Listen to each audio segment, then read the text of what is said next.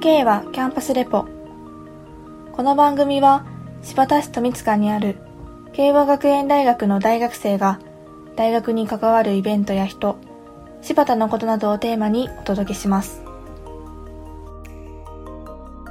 K はキャンパスレポは慶和学園大学の提供でお送りします。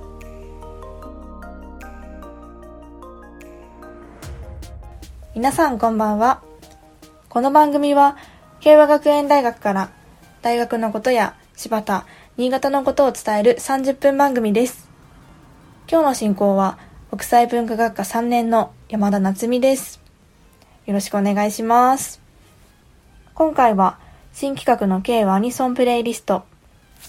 慶和学園大学の学生が選曲を担当します。国際文化学科3年、私山田がまず最初の担当ということになりました。今回第1回目のテーマはエヴァンゲリオン。今年の春25年間続いたエヴァンゲリオンシリーズの完結作新エヴァンゲリオン劇場版で話題になっているエヴァですが今日はそのエヴァの中から4曲選曲いたしました。1曲目はこちら。宇多田ヒカル Beautiful World。こちらの曲は映画エヴァンゲリオン新劇場版序のテーマソングです。宇多田ヒカルさんはテーマソングとしてタイアップがついたこともあり、新世紀エヴァンゲリオンを意識して制作したため、制作の際にはかなりプレッシャーがあったとオフィシャルインタビューにおいて語っています。テーマソング起用の経緯に関しては、2006年に週刊プレイボーイが企画した新世紀エヴァンゲリオン特集のインタビューを受けたことに始まり、もともと当時リアルタイムでアニメを見ていなかった宇多田さんですが、本作発売の数年前に桐谷和明さんに勧められたことをきっかけにファンとなり、寝るのも忘れてアニメ全26話を3日で見終えるほど熱中するようになりました。そのインタビュー記事を読んだ庵野秀明さんや制作スタッフがテーマソング起用を打診し、同曲がテーマソングとして制作されたそうです。制作においては、メロディーやアレンジなどで言いたいことは言い切ってしまったため、歌詞は邪魔にならない程度の控えめなものにしたそうですが、今まで使ったことのなかったビューティフルという言葉を最初から使おうと思っていたとオフィシャルインタビューにおいて述べています。テーマとしては願いを根本とし、風や匂いのようなつかみどころのないふわっとした曲を意識して制作したそうです。先ほどご紹介した現在公開中の映画シン・エヴァンゲリオン劇場版のエンドロールにも起用されていますね。それでは聴いてみましょう。宇多田ヒカル、ビューティフルワールド。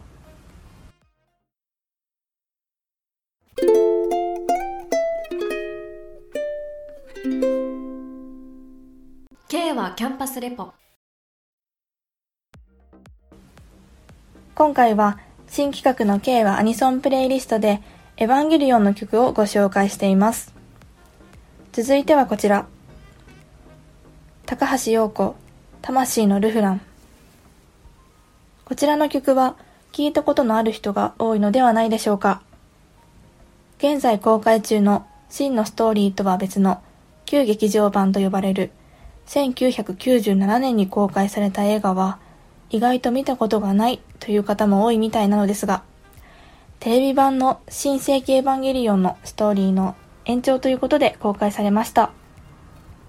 しかし、18歳未満にはふさわしくないとも言われる、いわゆるグロい描写が多数あったため、地上波での放送は難しく、7年ほど前に日テレ深夜放送、映画天国にて放送されたきり、地上波では放送されることがなくなってしまったそうです。それでも、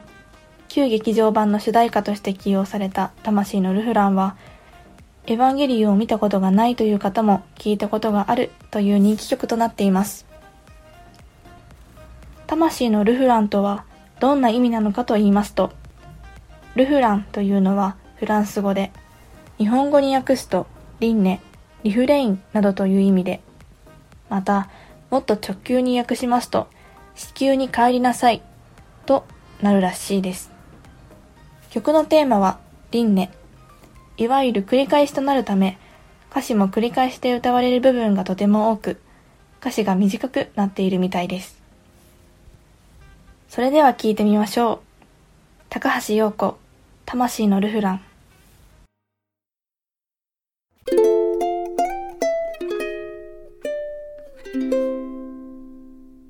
K はキャンパスレポ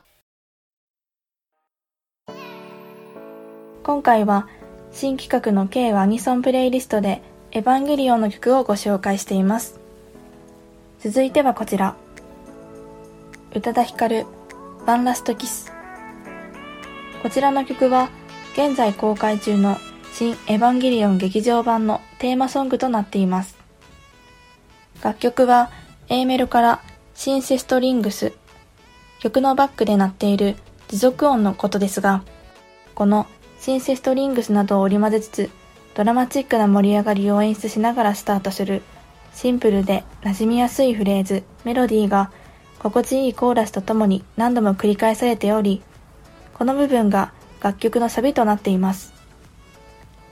3月10日にリリースとなった宇多田ヒカルさんのシングル、ワンラストキス。オリコンランキングでは、ソロアーティスト史上初の3週連続デジタル2部門同時1位を獲得するなど絶好調のセールスを見せています。3月30日より配信となったミュージックビデオは iTunes、モーラ、レコチョクにてデイリーリアルタイムランキングで1位を獲得。海外でも iTunes の J-POP デイリートップミュージックビデオチャートは日本、台湾、香港、タイで1位。Apple Music J-POP デイリートップビデオチャートは中国で1位を獲得。YouTube の再生回数も3483万回を突破しています。まさに映画新エヴァンゲリオン劇場版をもとにアジアを中心とした国内外にも楽曲が広がってきています。それでは聴いてみましょう。宇多田ヒカル、ワンラストキス。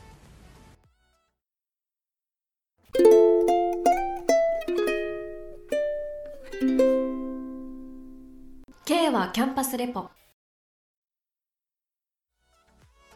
今回は新企画の K はアニソンプレイリストでエヴァンゲリオンの曲をご紹介しています。最後は皆さんご存知こちらの曲です。高橋洋子、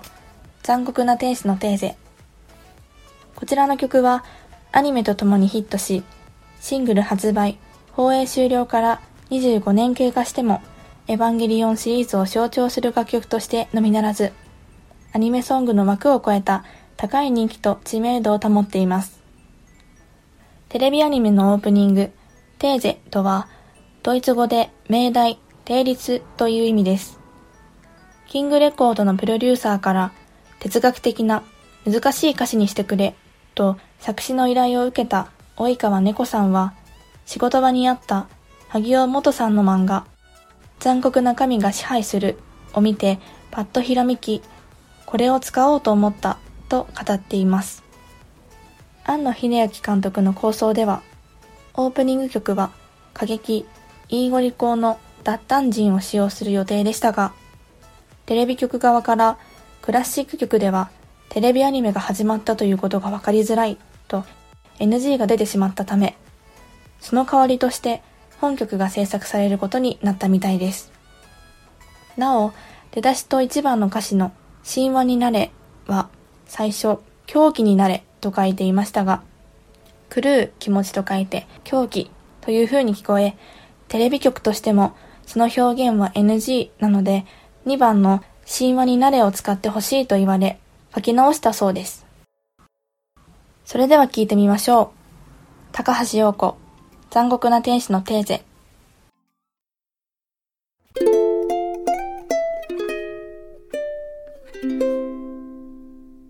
K はキャンパスレポさて、今日は新企画 K はアニソンプレイリストをお届けしました。皆さん、いかがでしたでしょうか？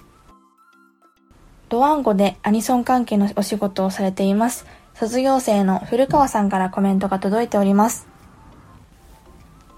私自身、エヴァンゲリオンはテレビアニメシリーズや劇場版シリーズを何度も見返すほど大好きなアニメの一つです。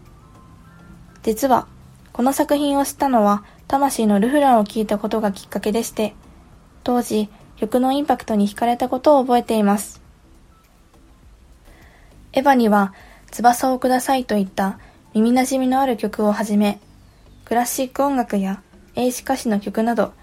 多種多様の楽曲が作中のシーンに応じて使われているのですが、そういった楽曲の絶妙な使い分けも、アニメの世界観にぐっと引き込んでくれる点だなと感じます。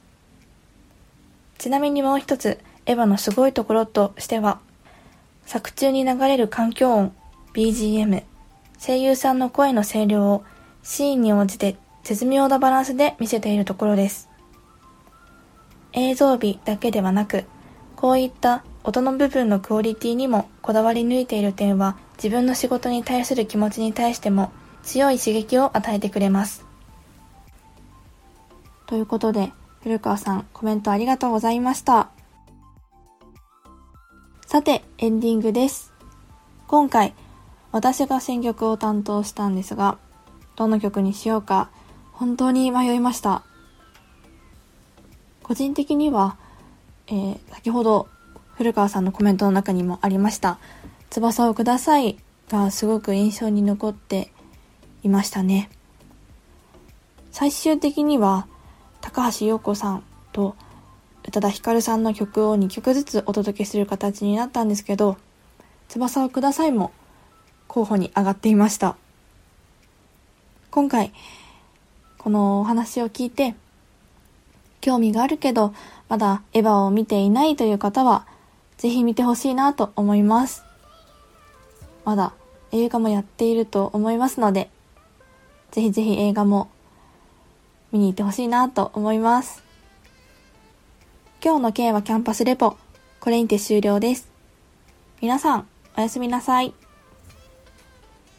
K はキャンパスレポは、慶和学園大学の提供でお送りしました。